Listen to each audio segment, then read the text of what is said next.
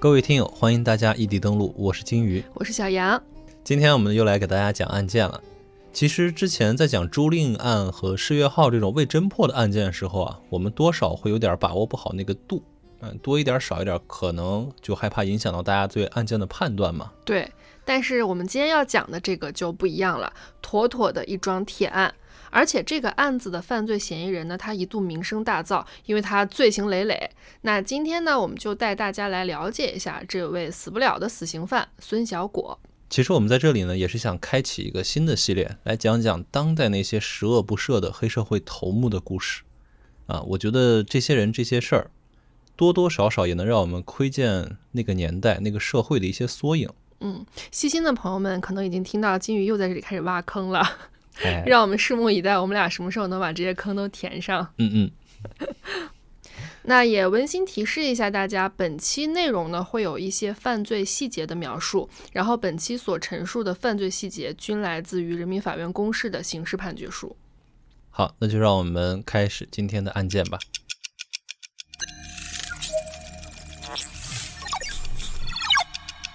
一九九七年十一月二十八日。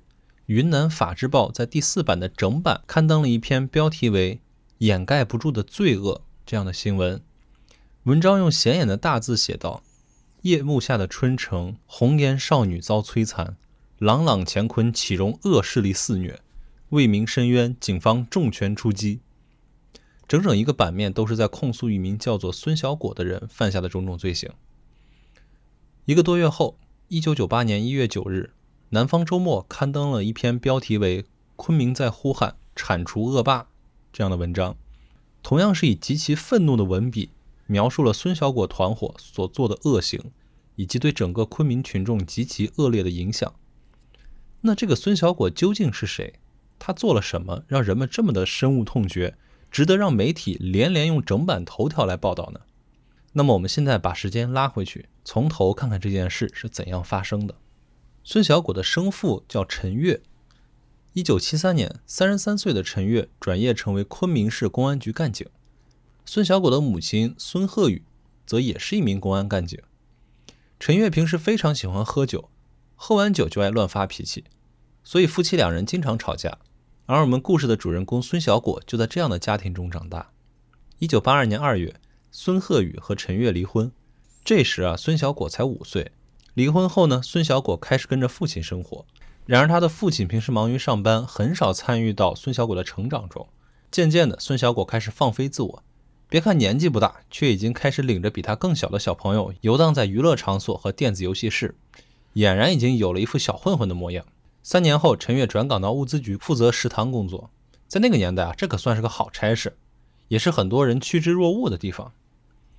没多久呢，陈月又赶上了好时候。分了一套五十平方左右的房子，在那个遍地砖瓦房的年代，能够住进这样的小区，其实算是很幸福的一件事儿。那爸爸的好工作和家里气派的房子，让孙小果更有了底气。在当时呢，他没事就喜欢领着小兄弟来他们小区参观，看我们这儿有绿化树、有水池，啊，很有派头。也就是在那个时候，孙小果渐渐感觉到了自己的优越感。他觉得啊，在外我可以用拳头。在内呢，我还有父母提供的这个富足的生活。嗯，我觉得他父母的这个当时的工作以及比较好的物质条件，无形中给了他这个人很大的自信。嗯，对。不过啊，虽然你别看他在外面称王称霸的，嗯，他其实那时候特别害怕他的父亲，因为他的父亲不管他什么，就是不听话我就揍你，你不学习我也揍你。总而言之，就是没有一顿打解决不了的问题。非常典型的东亚父亲，棍棒底下出孝子，对吧？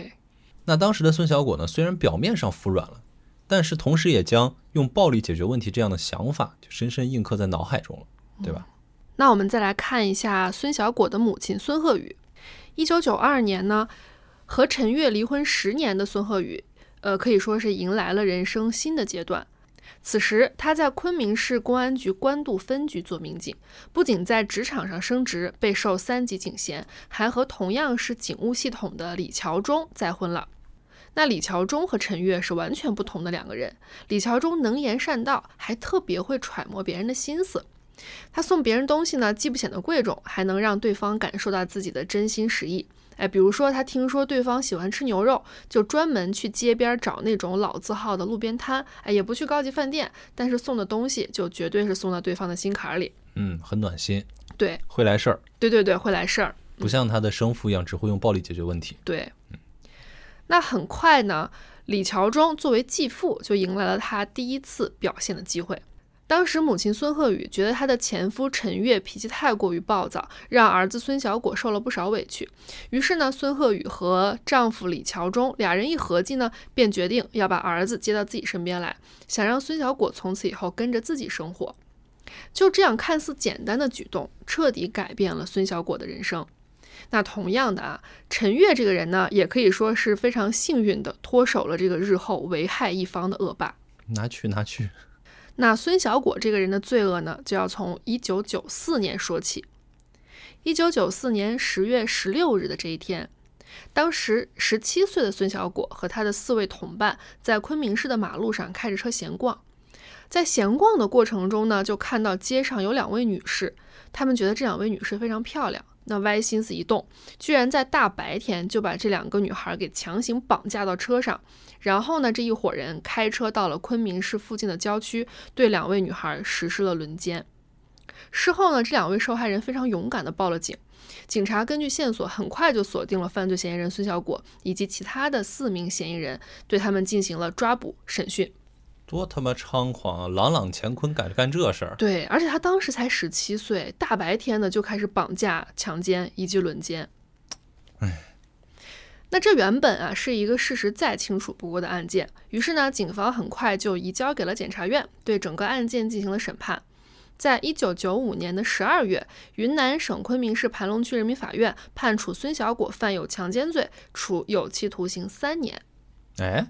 按理来说，轮奸属于重罪啊，而且他们一伙儿一共五个人，这属于情节特别恶劣了吧？对。那按照我国的法律，他们这种情况怎么着不也应该是判十年以上无期或者死刑吗？嗯。那他怎么只被判了三年呢？那就算他不是主犯，我觉得这也说不过去。那这里啊，就不得不再向大家介绍一下孙小果这位有点厉害的继父了。他的继父李桥忠啊，是一名军人，刚才也说了，是跟孙鹤宇一样在警务系统工作。那李桥忠担任过武警云南总队军务处的副处长、副团职参谋，然后一九九六年的时候呢，是从部队转业回到了昆明市公安局五华分局担任副局长。啊，公安局的副局长有这样一个继父，怪不得这个孙小果可以为虎作伥。而且我觉得，就是别看这个副局长这个官儿不是很大，但在地方上这种官儿确实还挺好使的，对，是吧？那我们来接着看啊，孙小果呢回到孙鹤宇身边之后，孙鹤宇和李桥中都对他寄予厚望，也非常希望他能和爸妈一样进入公安系统工作。那再加上孙小果当时上学也是整天游手好闲，天天逃课不干正事儿，于是，在一九九二年，孙小果十五岁的时候啊，这俩人呢就送他去武警云南边防总队新训大队、昆明市支队和武警昆明边防学校进行了训练和服役。哦，意思他父母想让他当武警。对，嗯，哎，那其实按照规定啊，孙小果当年十五岁是完全不符合入伍规定的。但是他的继父李桥忠利用职务之便，把孙小果的出生年份从一九七七年改成了一九七五年。那就这样呢，凭空大了两岁，也符合了入伍当兵的规定。孙小果就变成了一名武警学员。那我们再看回前面你刚刚问的那个问题啊，为什么他们明明犯下了如此恶劣的轮奸罪，但是只判了三年呢？当时孙小果的父母一看孙小果犯下大事儿，就赶紧着手开始给儿子张罗了。继父李桥忠还是从自己最擅长且已经做过的事情入手，再次给孙小果修改了年龄，又从一九七五年改回了一九七七年。赛博年龄啊！对，那就这样啊。孙小果法律层面上的年龄就从十九岁变成了十七岁，未满十八岁，相应的刑事责任处罚就变轻了非常多。所以原本应该重判的罪责，当时就只判了三年有期徒刑。哎，这件事其实到这儿就原本已经让人觉得非常非常荒唐了，但是还不算完哈。毕竟呢，父亲出的力，母亲还没上场呢。孙小果的母亲孙鹤宇在判决还没有下来的时候就开始操作了。一九九五年六月，孙鹤宇着手为孙小果申请取保候审，并且呢找人做了一张假的病历单，上面写着孙小果有慢性肝损害，直接就给他办了保外就医。所以，即便是仅仅判了三年，孙小果也是一天大牢都没有坐。按道理说啊，用这种暗搓搓的行为获取了如此巨大的好处，你想，你都犯下了那么恶劣的重罪了，判了三年，你也没有去蹲大牢，那这一家人安静的活着就可以了，不要再作妖了。可是孙小果这个人骨子里的凶暴残忍，却是一点儿也藏不住。没错，而且你干这种事儿会成瘾的。对，嗯嗯。所以呢，摆平了这件事之后的孙小果啊，可谓是得意坏了。嗯。那他觉得反正犯了多大的事儿，后面都有人给他兜底儿，而且这件事儿传出去以后，大家都觉得孙小果他是一个犯罪不会被判刑的人啊，是，哎，这就让他的黑社会名气和威望就越来越大了。当时的昆明啊，人人都见他畏惧三分，嗯，瘟神似的，能躲多远的躲多远吧。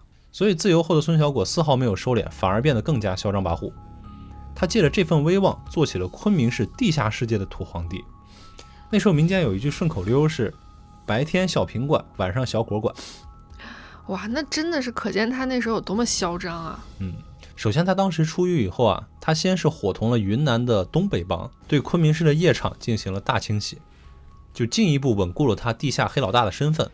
据说当时的昆明夜场，从客人到服务员都把他当皇上一样，他不仅不用给钱，夜场还要给他钱，而且说是让干嘛就干嘛。你稍微有哪一点做的不合他意了，哎，轻则拳打脚踢，重则直接掏刀子。啊，那看来孙小果真的是非常好的继承了他亲生父亲的解决问题的方法，亘古不变就是暴力。对，而且据说孙小果当时挑选小弟的投名状就是你去给我砍个人家。天哪，那个时候就完全不把法律放在眼里了。是啊，那等到孙小果他江湖地位坐稳之后呢，这个批人的性就又犯了。他在昆明茶苑楼宾馆包下了两个房间。专门用来实施犯罪，啊，大家不要一听宾馆就觉得没什么档次。事实上，这个宾馆在当时可以说是非常豪华了，啊，里面不光有豪华的客房，还有歌舞厅啊、药店啊等等等等。那孙小果呢，就在这家茶院楼宾馆包下了他的九零六、九零八套房，而这里也成为他罪恶的老巢。啊，看得出来他还挺讲究这个数字吉祥的，六跟八都被他包下来了。那我们来看一下，一九九七年这一年，他都干了些什么疯事儿吧。一九九七年四月的一天晚上，孙小果将当时十五岁的少女宋某叫到昆明市茶园楼宾馆九零八房间。孙小果让他的三名手下看守住宋某，不让他回家，直到次日凌晨四时许，孙小果打牌结束后回到了九零八房间，在多人在场的情况下，不顾宋某强烈反抗，强行与宋某发生了性关系。好下贱。嗯，一九九七年六月一日晚，孙小果等人在昆明市国防路大明星太空城与当时十七岁的女孩张某某以及其朋友赵某相遇。孙小果等人随即硬拉二人一起去吃宵夜，后又强行将二人带至茶苑宾馆九零八房间。孙小果强迫张某某与他同睡一张床，在房间内还有多人在场的情况下，不顾张某某的反对，强行与张某某发生了性关系。一九九七年六月四日下午，孙小果将当时十五岁的在校女学生波某某，以及当年年仅十三岁的女生石某叫到昆明市茶园楼宾馆吃饭，后又将两名女孩带到宾馆夜总会去玩。期间，波某某和石某多次提出自己要回家，然而孙小果却以殴打相威胁，不准二人离开。次日凌晨，孙小果将波某某以及石某带到茶园楼宾馆九零六房间。拒绝波某某提出要与石某睡同一张床的请求，逼迫波某某与他同睡。孙小果在房间内还有多人在场的情况下，不顾波某某的反对，强行与波某某发生了性关系。一九九七年六月十七日，孙小果将未满十四周岁的女学生张某带到昆明市星少饭店三零一房间，企图强奸。因张某强烈反抗，导致强奸未遂。孙小果随即指使两名手下将张某带到楼下，并且吩咐打到认不出为止。嗯，好残暴啊！这个人。对。一九九七年七月十三日，孙小果的同伙在昆明市博沛娱乐城与邝某某、王某等人发生纠纷。随后，孙小果带着两名手下驾车将对方乘驾的车辆逼撞在昆明市东风东路上，持刀和砖头追打被害人。导致邝某某、王某两人轻伤偏重，一九九七年十月二十二日，孙小果及他的两名手下，在昆明市祥云街一家火锅店吃饭时，因在隔壁餐馆吃饭的杨某丙不听孙小果招呼，孙小果等人即将饭菜扣在杨某丙头上，并进行殴打，导致杨某丙左手中指被打断，头部两处缝合六针。唉，其实从上面看来，这个人的形象已经昭然若揭了。对他不仅是好像有性瘾，而且非常的暴力，这怎么能就是因为别人没有跟他打招呼，就把别人打成这样啊？对，而且我觉得他是一个，其实从上面这些案例反馈出来，我觉得他是一个内心极度自卑的人。嗯，嗯，首先你看他强奸的都是幼女，对，我也注意到有这些受害人当中有很多都是十三、十五岁，都是未成年的女孩儿。对，所以可以看出，我觉得这个人他在心理上并不强大，他喜欢享受这种欺负弱小的感觉。他只有在掌控弱小的这个命运的时候，才能给他自己一些心理上的满足感。对。那我觉得最令人发指的，还是一九九七年十一月初的这天晚上。当时十七岁的少女张某婷对男友汪某说：“孙小果说我在外面说他坏话，扬言要打我。”那这个汪某呢，为了展现自己的男友力，就号称要帮自己的女友说摆平他。嗯，于是呢，就让女友拨通了孙小果的电话。电话拨通后呢，汪某就拿过电话，对孙小果言语挑衅了一番，随即两人约定了见面的地点，在一家面馆门口。为了让男友充分准备呢，这个女孩就给他讲述了孙小果的家庭背景以及一些犯罪事实。然而，令人大跌眼镜的是，这个汪某听到之后，当即就吓软了腿，最后也没赴约。本来是想给他壮壮胆的，嗯，没想到把他吓跑了。对可是这个汪某没去，这个孙小果去去了，他当真了。他当时带了一帮手下，就到了这个面馆门口，到处找一个姓汪的人。嗯，见到路人就提起路人的领子就问：“你是不是姓汪那不得把人吓死呀？？”对啊，所以当时的路人都作鸟兽散嘛。啊那找了一圈无果之后呢，孙小果是气急又败坏，一肚子怒火，感觉没地方撒。突然他路过一家舞厅，在舞厅门口呢遇到了这个张某婷的表姐，嗯，只和自己有过一面之缘的十七岁女孩张某，以及她的朋友同样十七岁的杨某。孙小果当即指使手下将两个女孩带进温州 KTV 包房内，他命令手下看管住杨某，并将张某带进包厢进行所谓的审讯。啊，就是把表姐带到包厢里了，是吧？对，那孙小果就逼问他啊是不是将自己的手机电话告诉了别人，可是张某表示说：“我根本就不知道你的手机电话呀。”那孙小果一听这话，二话没说，指使手下将张某架起，对着他的腹部就是一顿拳打脚踢。期间，张某几次就疼得昏厥过去。哎，他这个行为也非常的莫名其妙，因为他跟这个女孩的表姐张某不是只有一面之缘吗？对，那他跟人家撒什么邪火呀？问这问一个只有一面之缘的人，是不是泄露了自己的手机号？对，哎挺疯的。然而还没完，张某昏厥过去之后呢，孙小果又觉得不过瘾，他又让手下拿来筷子猛夹张某的食指。这个张某当时就被疼醒了。见到张某醒了之后呢，他又让服务员拿来了牙签，拿来牙签干嘛呢？扎进少女的指甲缝，天哪！可以说是酷刑啊。嗯，然而张某当时的惨叫并没有得到他的同情，反而激起了这个孙小果的快感。他随即拿起牙签猛刺张某的胸部，并用烟头在张某的胳膊上、腿上和腹部烫下了很多伤疤。他这已经就是完全极端的虐待了。对，是施虐了。嗯，暴行过后，孙小果还觉得不过瘾，他挟持着两名少女，又来到了地处繁华地段的一家娱乐城，进门就对两个少女一顿拳打脚踢。张某此时已经是满脸是血，挣扎着爬起来后，又被一脚踢到面部，又晕过去了。可是呢，这时候孙小果还嫌不过瘾，他命令几名手下搂着张某，在众目睽睽之下让他咬住大理石茶几。在女孩咬住大理石茶几之后呢，他用肘部猛击女孩的后脑勺，导致少女嘴里不少牙齿当场碎裂，满嘴是血。张某的朋友杨某看到这一切，吓坏了，他只能跪在地上拼命的求孙小果说：“你别再折磨他了，别再折磨他了。”然而孙小果哪里肯听呢？二话没说，冲他的面部就是几拳。杨某顿时满脸是血，面部开始淤血和臃肿。他这真的就是禽兽行为啊！对，我记得当时那个电视剧《扫黑风暴》里面也有一个这样的情节。咬茶几的情节，就是因为因为这个电视剧的原型本来就是取自孙小果嘛，对看来是把这个他最恶毒的案件复制到了这个电视剧当中。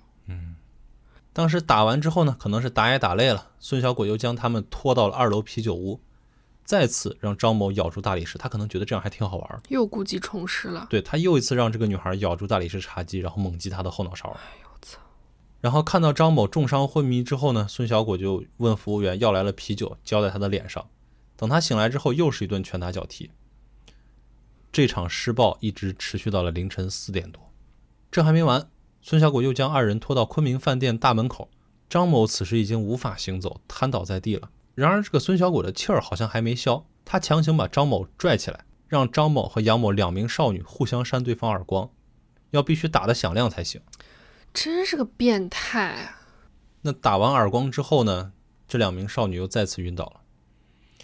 这时，孙小果的同伙解开裤子，将尿撒在张某的脸上，哎呦我操，都是些什么人啊？嗯直到张某最后呼吸微弱，生命垂危，他们才将二人扔到昆明延安医院门口，随后扬长而去。经鉴定，当时张某不光身体出现了多处损伤，甚至还伤害到了神经，意识方面出现了逆行性遗忘，构成了重伤。短短这一九九七年一年的时间里面，被曝光发现的案件，我觉得这个人都已经称得上恶贯满盈、罄竹难书了。嗯，真的死一万次都是该。对，而且我们可以想象到的是，以当时孙小果黑道白道通吃这个地位，嗯，肯定还有更多的受害者是不敢站出来报案的。对，肯定还是有很多的隐形受害者。对，然而当时张某的父母还是选择了相信法律，同时他们也是避免女儿再次受折磨嘛，所以呢，老两口就决定报了警。那警方当时从受害者的笔录中，惊讶地得知孙小果一人所性侵和殴打的对象人数繁多，甚至还有很多未成年。那当时办案的民警就被气得怒火中烧，跟我现在一样，直呼干了公安这么多年就没见过这么如此恶劣残暴的刑事案件。终于啊，在一九九七年十一月十二日，孙小果被警方刑事拘留。同年十二月二十二日被批准逮捕，赶紧抓了吧！赶紧毙了吧！昆明市警方对嫌疑人孙小果实施了抓捕，没多久这事儿就上了报纸，一时间轰动了整个昆明。而那些沉默许久的受害者也相继前来报案。之前都不敢说，是大家都觉得孙小果这是个根本就不用坐牢，也不会去坐牢的人。对，这次是抓了，给了大家极大的信心。对然而这个时候被抓的孙小果呢，他本人却非常淡定，甚至在审讯室里看着警方的时候，还时不时的不屑地嘲笑警方。其实他猜的没错，他的母亲孙鹤宇在得知儿子犯事后的第一时间，已经前往了被害人家里，是威逼利诱的想让他们撤诉。然而这一次他没能如愿。最后，孙小果因犯强奸罪、强制猥亵、侮辱妇女罪、故意伤害罪、寻衅滋事罪等，经昆明市中级人民法院审理，于一九九八年二月十八日作出判决，数罪并罚，决定判处死刑。嗯，爽了。嗯，其母亲孙鹤宇也因包庇儿子犯罪被革除公职，判处有期徒刑五年。其继父李桥忠则受到了留党察看两年和撤职的处分。可以说到这里啊，本来应该已经画上句号了，对吧？这家人该罚的罚，该毙的也都毙了。嗯，该判的判，进去待着吧。但是事情真的有这么简单吗？很显然，这件事情肯定不止这么简单。让我们来把时间拉到二零一八年七月二十一日的这一天。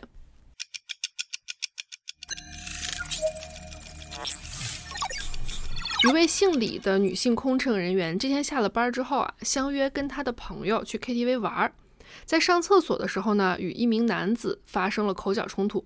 随后呢，这位李女士就扬言说：“我要叫人来收拾你。”那没过多久，昆明市官渡公安局就接到了报案，称一伙人在官渡区温莎 KTV 打架斗殴，为首的这个人很残暴，一脚踢爆了对方一个人的膀胱，情况非常危急。公安局呢，马上就立案侦查，发现了施暴者名叫李凌晨，被打的这个王某呢，被鉴定为重伤二级，还有其余好几个人都有不同程度的受伤。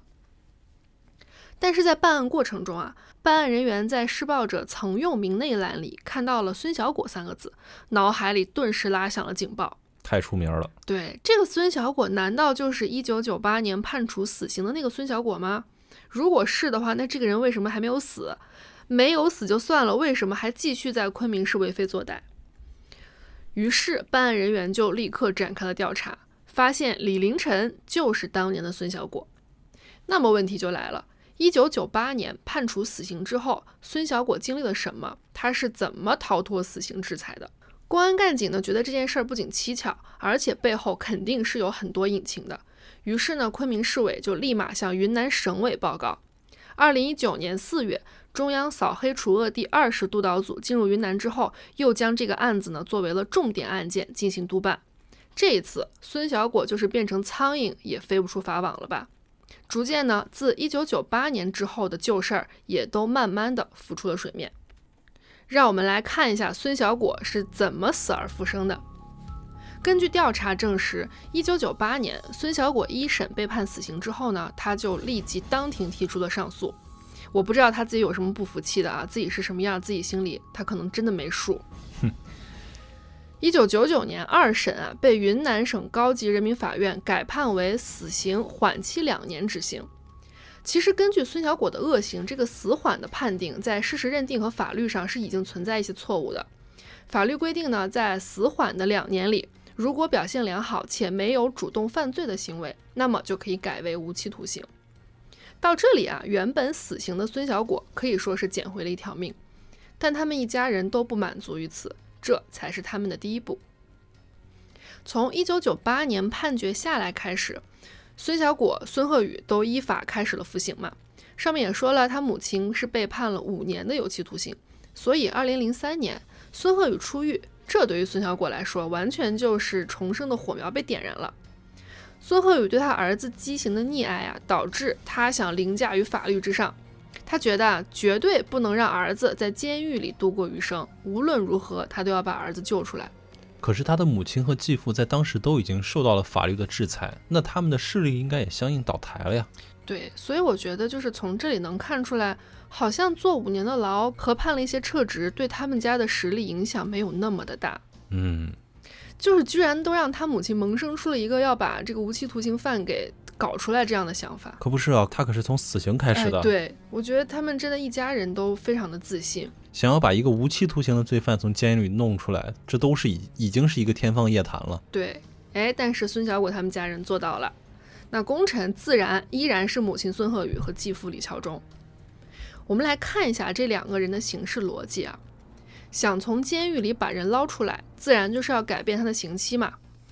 那现在孙小果是无期徒刑，孙鹤宇和李桥忠的目的就是要让这个案件改判，把无期徒刑给改了，改成有期，那儿子不就可以出来了吗？嗯。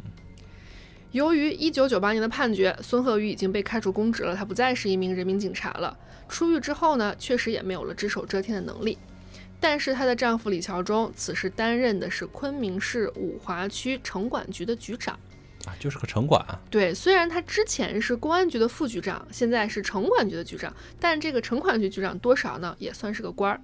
而且大家别忘了啊，李桥忠最早是军人出身，当过武警云南总队军务处的副处长，是有一定的人脉关系的。那么想要改判案件，第一步就是要重新立案。但是，一般来说，重新立案、申请再审这个程序是非常严格的，必须要求案件出现新的线索、新的事实根据，你才可以提出申请。显然，孙小果的恶行就是板上钉钉啊，根本没有什么申请重审的机会，压根儿就不符合条件。但是李朝忠不管，他通过当年的战友找到了当时云南省高级人民法院立案庭的庭长田波。一顿人情操作，请吃饭啦，送东西啦，前后给田波送了十万块钱，把立案重审的第一步搞定了。田波同意重新立案。那第二步就是去活动审判官。孙鹤宇和李桥忠呢，把目光放在了当时的云南省高级人民法院审判监督庭的庭长梁子安身上，觉得呢，他有权利对案件进行审判和量刑做出改变。于是李桥忠又是多方活动，行贿十多万块给这个梁子安。但是这一步遇到了一个小小的阻碍。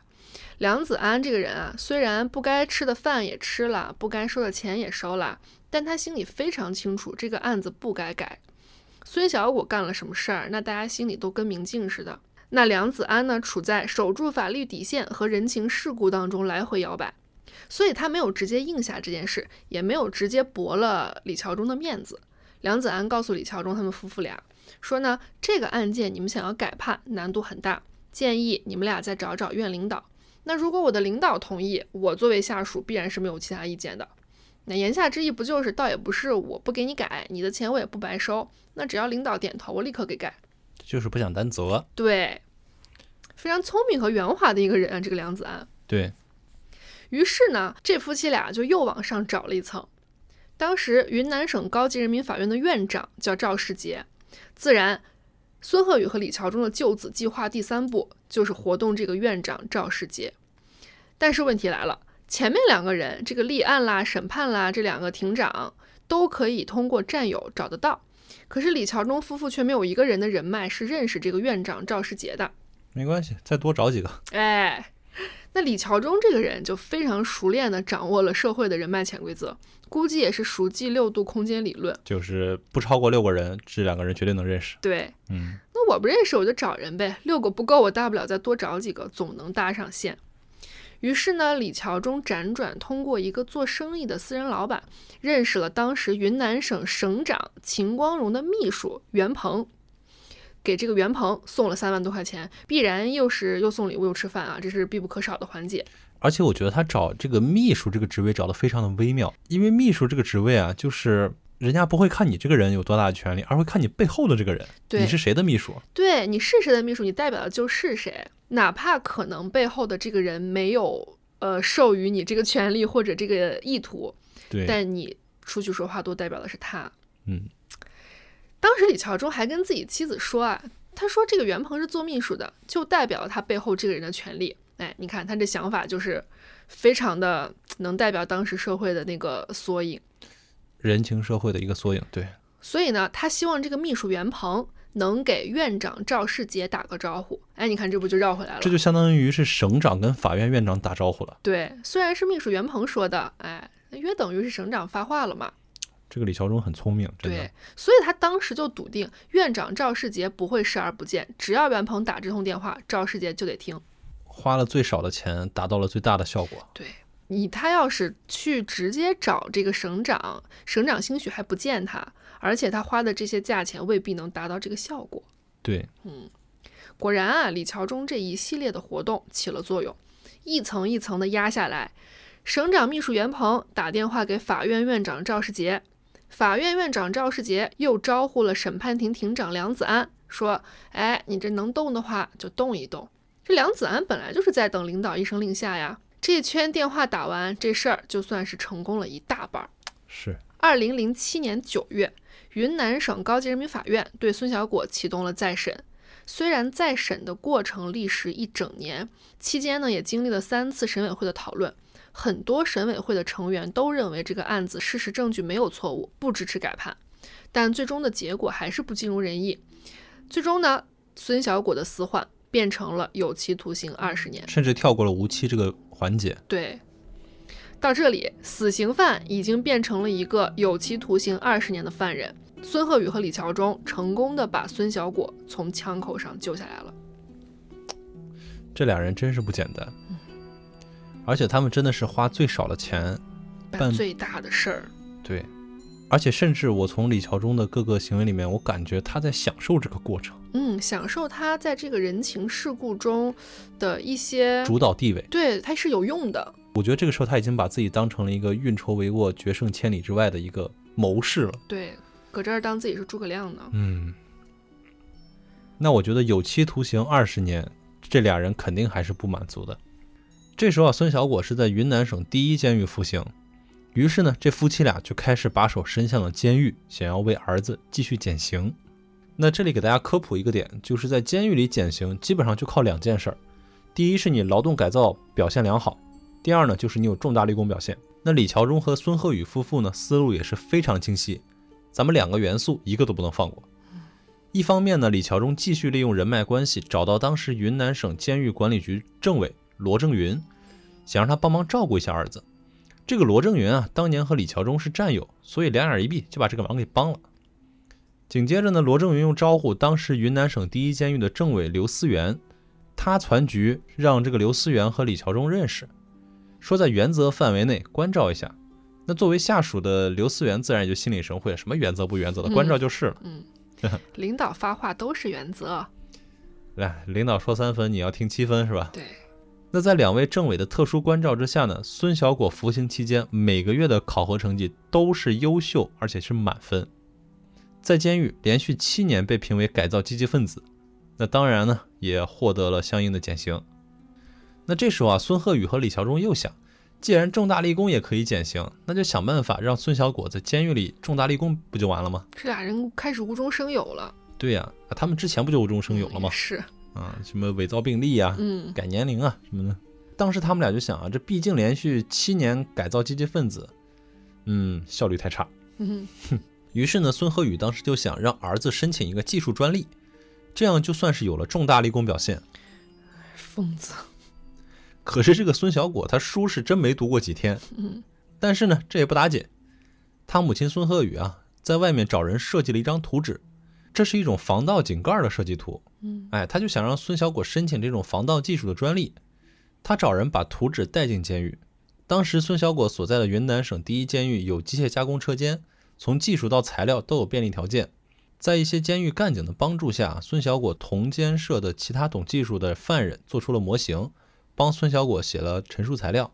就这样，孙小果居然成功向国家知识产权局申请到了联动锁紧式防盗窖井盖的实用型技术专利。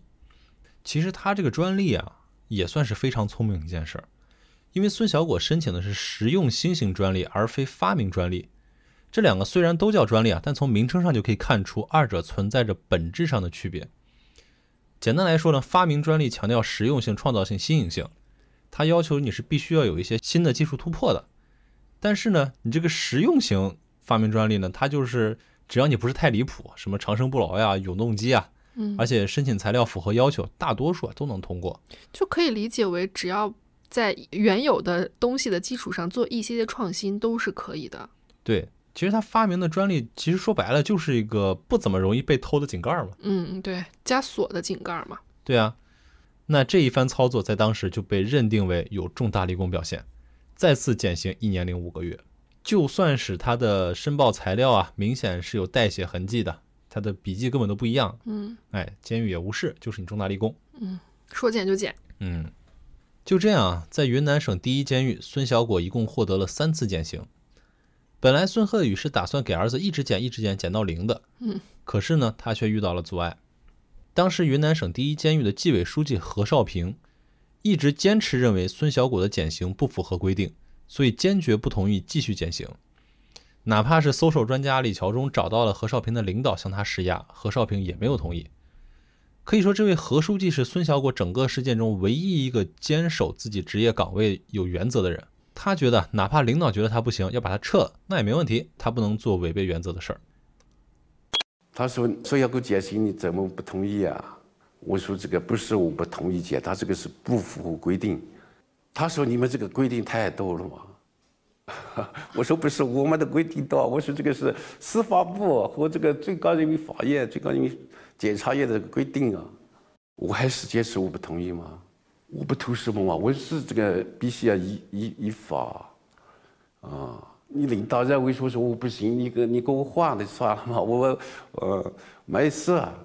当时我是我的身份是纪委书记，纪委书记你就有这个职责，对这个事情进行解读。但是呢，此路不通，哎，还有别的路。在当时云南省监狱管理局政委罗正云的帮助下，孙鹤宇和李桥忠夫妇把孙小果从第一监狱转到了第二监狱。哦，你们这儿有人挡，我换一个没有人挡的监狱去蹲。哎，对。接着在第二监狱啊，一模一样的套路，一模一样的操作，一模一样的人情关系，又为孙小果减刑两次，这前前后后加起来一共五次减刑。嗯，最终在二零一零年四月十一日，孙小果出狱了。算起来啊，这个原本被判了死刑的人，从一九九七年十一月被刑事拘留到出狱，竟然只服刑了短短的十二年零五个月。我的天哪，这是一个该死的人呀！他们夫妇俩也确实是实现了枪下留人。对，那前面我们也说了，孙小果的又一次被抓是在二零一八年 KTV 打架斗殴、恶意伤害他人的这个案件里。十二年的监狱生活啊，父母在外面给他活动了半辈子，这些都没有让孙小果有一丝一毫的改变。狗改不了吃屎。哎，对，重获自由之后，这个孙小果依然是恶贯满盈的恶魔。因为他觉得自己我没什么损失啊，嗯，可以想象他在监狱里面依然是称王称霸，对狱霸。甚至有了很多这个监狱干警的关照，他可能在监狱里活得都非常的滋润。嗯，因为已经两次逃脱法律制裁了嘛，这个时候孙小果简直就是自信心爆棚，估计是真的觉得天王老子都不能把他怎么样吧，就反正犯什么罪都没有关系嘛。出狱之后啊，他的母亲孙鹤宇给他改了名字，用新名字李凌晨重新开始了恶霸生活。重出江湖了。对，孙小果带着一帮小弟，开始在昆明的各个夜场 KTV 当起了黑道老大，聚众斗殴、故意伤人、非法拘禁、寻衅滋事都是常有的事儿，跟他一九九七年干的那些事儿基本上就是复制粘贴。还是这么上不了台面。对，后来他又靠着孙鹤宇和李桥中的财力，在二零一一年八月，以李凌晨这个名字呢注册了餐饮公司。二零一三年起，先后又用李凌晨和他的本名孙小果经营注册了多家夜店。二零一七年八月，孙小果又在昆明的其他地方开了银河俱乐部、云纺 Space 酒吧，而自己由于个人原因呢，则退出了经营，变成了多家娱乐场所的大老板。先后居然还经营了很多家投资公司。那看来他父母这两年也是没少挣钱啊。对我觉得财力还是很雄厚的。嗯，当时的昆明人都知道地下世界啊多了一个大李总，昆明人一听到大李总这个名字都非常的惧怕，觉得这人有钱还能起死回生，就犯了罪也不用接受法律的制裁。所以呢，有些跟孙小果有过节，或者是被他施以暴力的人，大多都不敢报警。那这无疑让孙小果就变得更加的猖狂。那我们再说回二零一八年七月二十一号这一天，正是因为这天的这起故意伤害事件，让孙小果再次回到了公安干警的视线里。其实刚开始啊，孙小果还是老一套，在事发后的一个月之后，他才被传唤，甚至是当天就又被取保候审了。更离谱的是啊，在斗殴现场，派出所的民警赶到之后，孙小果还在那踢人，真是唉，狂习惯了这个人。就根本不把警察放在眼里。嗯，接着呢，他用钱打通了关系，被认定为是自首，所以可以获得从轻处罚。而且想要再减轻一些罪责呢，就需要这个被害人从重伤二级变成轻伤。那孙小果继续有钱能使鬼推磨，他给了受害人十万块钱，让他也不知道是逼着还是怎么着，让他写了一份谅解书，并且重新给他做了一个轻伤鉴定。嗨，想见什么见什么呗，人这是。可不嘛。然而这还不够，那毕竟是聚众斗殴伤人了嘛，你还得有重大立功表现才能正负抵消。再发明一个井盖儿。哎，这次没那么简单。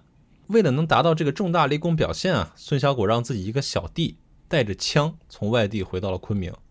随后他向公安局举报，哎，有人持枪出现。我靠，好下贱！紧接着公安局就把这个小弟给抓了。那这一下顺理成章的又成了重大立功了。那么这件故意伤害案，这位李凌晨先生也就基本上不用再负什么责任了。那我觉得由此事就可以看见这个孙小果在当时的昆明有多么可怕的势力。然而这次他不知道的是，这次放他走啊，不是真的想放他走。对，当时呢，扫黑除恶的风头正盛。在二零一九年法庭审判这起案件的时候，其实早已发现了多处疑点。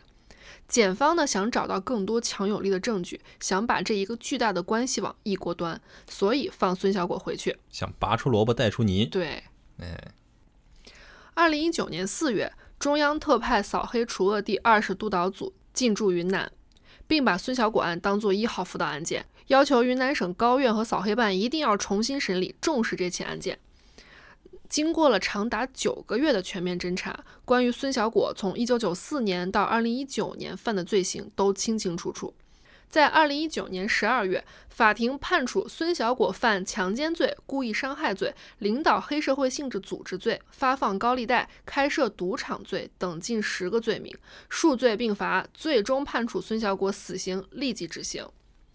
对昆明市五华区城管局原局长李桥忠，也就是他的继父，以徇私枉法罪、徇私舞弊减刑罪、受贿罪、行贿罪、单位行贿罪，判处他有期徒刑十九年。对孙小果的母亲孙鹤宇，以徇私枉法罪、徇私舞弊减刑罪、受贿罪、行贿罪，判处了有期徒刑二十年。二零二零年二月二十号，本该在二十二年前就执行死刑的孙小果，终于在这一天被真正的执行了死刑。是终于死了呀！对，你是真难死啊！这他的爸爸妈妈也该去监狱里，该蹲二十年的蹲二十年吧。他爸妈年龄也大了，也就死在里面得了。对，就看看你们还有多大的通天的本领，在监狱里去搞人情关系吧。嗯其实整个案件聊下来啊，我非常深刻的感受到了两件事儿。第一件事儿就是对中国人情社会的悲哀。对，你发现没？这里面每一个环节，他们每一个人都是用了自己手里一点点的小权利，嗯，然而这一点点的小权利累积到后面，却办成了这么大的一件事儿，这在外人看来简直是匪夷所思。就完全不可思议。也不得不说佩服一下这个李桥忠吧，他确实是精准的把握了中国社会的痛点。嗯，我记得最开始我们就有说他是一个非常善于察言观色，跟嗯就是打到对方心坎里的那么一个人。对，还有第二点就是，我觉得孙小果这个人啊，他真的是一个挺悲哀的一个人。我觉得他这个人就是典型的那种窝里横，他只敢在待在自己的舒适圈里面干自己所熟悉的事情，不然他两次出狱以后还是干这么下三滥的事儿。对，可能是跟他的那个生父陈月小时候对他的打骂有影响。我觉得不是，我觉得对于任何正常人来说，在他第一次被判刑的时候就应该打住了。怎么着？我们的司法机关还没教会你怎么做人？对，我们监狱上面门口的八个大字就是“好好改造，重新做人”。其实，在介绍他的这个生父的时候，我也有在想，虽然他的生父是一个如此糟糕的父亲，有可能是对孙小果产生了一些影响，但是这绝对不是孙小果你做这么些畜生事儿的理由。我觉得真正毁了他的人，只有可能是他的母亲嗯，孙鹤宇，因为我们常言道“惯子如杀子”。你们小时候听没听过一个故事？就是一个小男孩儿，因为小时候偷东西，他妈还鼓励他，最后他长大以后大偷大摸，最后被送上了绞刑架。在绞刑架上，他说：“妈妈，我想最后喝一口奶。哦，我好像是听过这样一个寓言故事。”啊，后面的我就不说了。哎，我其实就是他的妈妈孙鹤宇对孙小果完全没有一个教育的概念。对，就是无无底线的溺爱。对，我记得有一个纪录片中，他妈妈是说过，觉得对孙小果有所亏欠什么的。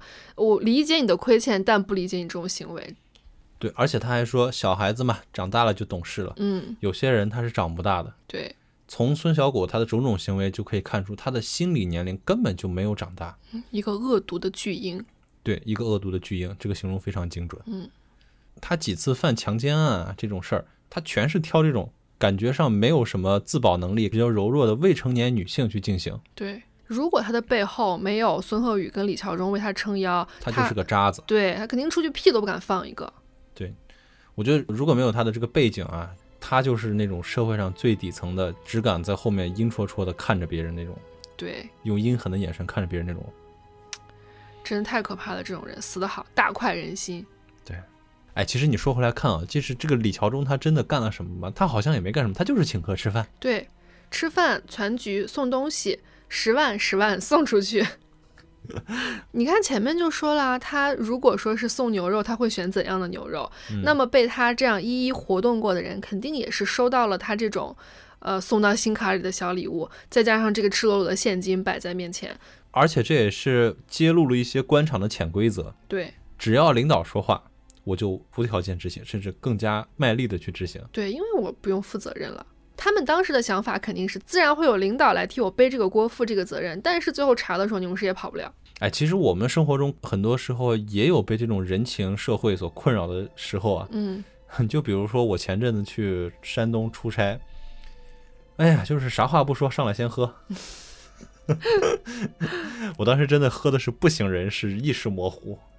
就感觉现在很多的时候办事儿都是靠这种人情来做一个连接，如果没有这个连接，好像这个事儿都办不成一样。但实际上，我们跳出来想，这两个元素根本就是互相不影响的。不对，我觉得人情跟规则，它就是一套嗯很难去共存的行为逻辑。很难找到平衡点。对，你就比如说一个项目里面，呃，可能就是从实施方案上来说啊，我们确实比较好，嗯，但是呢，另外一边儿他跟这个招标方认识，他们哎吃过饭，对对对那这种情况下，我觉得我们中标的概率就可能会少很多。对，那就规则来看，我们这个好与坏就显得没有那么重要了。对，呃，可能来说也没违规，嗯，对对吧？人家也是在规则范围允许内的。对，但确实在这场博弈里面，人情就占了上风。对，就是我就感觉这个人情社会就到处充满了博弈，你能提前打到这个关系，你就能比别人先一步。这好像已经是存在了很多年我们社会中的一个潜规则。对。那像这个案件里面，我觉得李桥忠是把这个做到了极致和比较极端，因为他违法犯罪了嘛。对。但是往小了说，其实我们生活中真的是随处可见这种人情，小小的人情，我欠你一点儿，好像我下一次你要是有事儿求于我的时候，我就不好意思抹不开面子，对我就会被牵着走了。其实李桥忠他本质上来说，他就是蔑视规则，把人情凌驾于规则之上。对。法律也是规则的最高体现嘛。所以他们完全就是目无法纪。那在最后吧，我们还是衷心的希望大家在生活中不要被这种人情裹挟。嗯，另外我们还希望，就是如果你正在或者遭受过不公正的待遇，一定要勇敢的站出来。事实证明，阴影在太阳下是藏不住的。对，好吧，那我们本期的内容就是这么多，今天的案件就跟大家聊到这里。如果大家对这个案件还有什么其他的想法和观点，欢迎在评论区和听友群跟我们分享。想加入听友群的朋友们呢，可以在微信搜索“异地登录四零四”，异地登录呢是拼音的全拼，我们会拉大家进群。搜到一个头像跟我们 logo 一样的，就是搜对了。对。然后，如果你喜欢我们本期的节目呢，非常欢迎大家把我们的节目分享给你的朋友和家人，也不要忘了订阅我们。你们的喜欢对我们来说非常重要。如果大家有任何的建议，都欢迎留言跟我们沟通讨论。感谢大家。嗯。然后，如果大家还是十分喜欢我们的话，欢迎打赏来给我们一些呃创作的动力。那好吧，那我们今天的节目就讲到这里了。嗯，那我们下期再异地登录，拜拜，拜拜。